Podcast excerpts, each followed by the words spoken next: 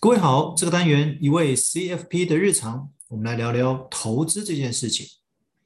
很多人认为投资可以治你的理财百病，但是其实投资它从来就不是理财问题的唯一解药。该怎么说？前一阵子在投资课程的广告文案中看到这么一句话，他说：“存不了钱的小资族该如何借由投资赚钱？”其实乍听之下似乎很合理，但是我不禁想问：如果存不了钱的话，请问你是拿什么钱来投资呢？其实或许是想透过广告台词来吸引人，或许是他真的那么认为投资可以解决很多理财问题。但是如果透过投资就可以解决一切问题的话，为何全球的 CFP 顾问还要苦口婆心的把理财这件看似简单的小事情，当做是个人的终身置业呢？有几个理想的状态，我们可能要来讨论一下。第一个，靠投资就能代替医疗保险吗？其实，保险规划的主要目的就是为了未来某一天可能的医疗费用而做准备。至于这个未来的时间点到底是何时，却是个未知数。也因为如此，保险规划可以说是买个以防万一。或许未来可以借由投资累积一大笔钱来支付医疗费用，但这其中有两个关键点：第一个是未来的某一天，第二个是投资绩效。问题是，如果大笔医疗费用的需求时间点是在最近发生的，是在近期发生的，请问你投资的累积金额可能还不够哦。而未来的投资获利如果不如预期的话，请问该大笔的医疗费用该如何支付？你可能会说，医疗费用的出现是个未知数，但投资的结果不也是个未知数吗？更何况投资。需要用钱的项目，或许不单单只有医疗费用，还有其他的很多支出。第二个理想状态就是靠投资就能代替原本的工作。其实这两年高涨的股市行情，让不少人辞去原本的工作，尝试炒股的工作。我常常在想，会把工作辞掉而专心炒股的民众。他原本的工作薪资是相对比较高的，还是比较低的呢？如果是薪资高的，由于工作责任相对比较重，理当应该没有太多时间看盘才对。反之，如果是较低的薪资，他上班或许有较多的闲暇时间，但他可供应他投资的本金应该不会太多才对。如果你要赚到有如你之前月薪水准的金额，那你投资的本金可能要比较多才行，而我们 CFP 或许会这样建议你：专注本业，累积本金，学习投资。你工作三十天会有一笔确定的收入，但你看盘三十天不一定会有一笔投资的获利。确定和不确定的未来现金流，实在不应该放在同一个天平来比较。更不应该拿来作为工作转换与否的选项。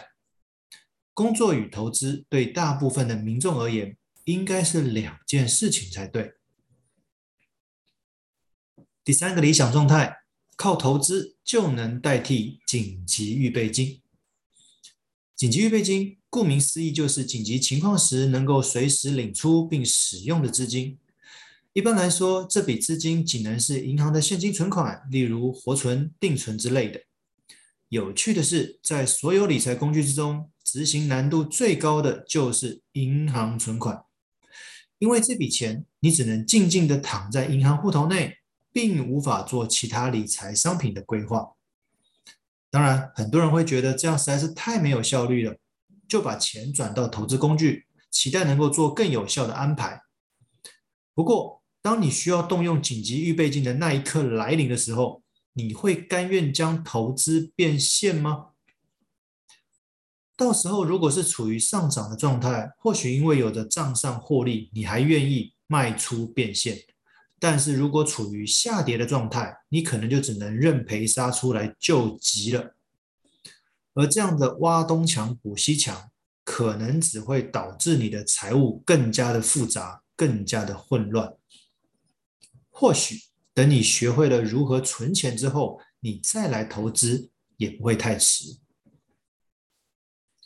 第四个理想状态，靠投资就能加速偿还负债。到底负债是怎么来的？其实很多时候都是买出来的。在你无法克制购物欲望的情况之下，忽略了刷卡所累积的金额，出现了对缴款的误判，而还款的无力感渐渐就成为了一种习惯。当然，在负债的项目中，不是只有卡债这一项，还有房贷、车贷、信贷等等，无论是哪一款，都让人有着不小的压力。如果可以加速偿还负债，也就成为某一种渴望了。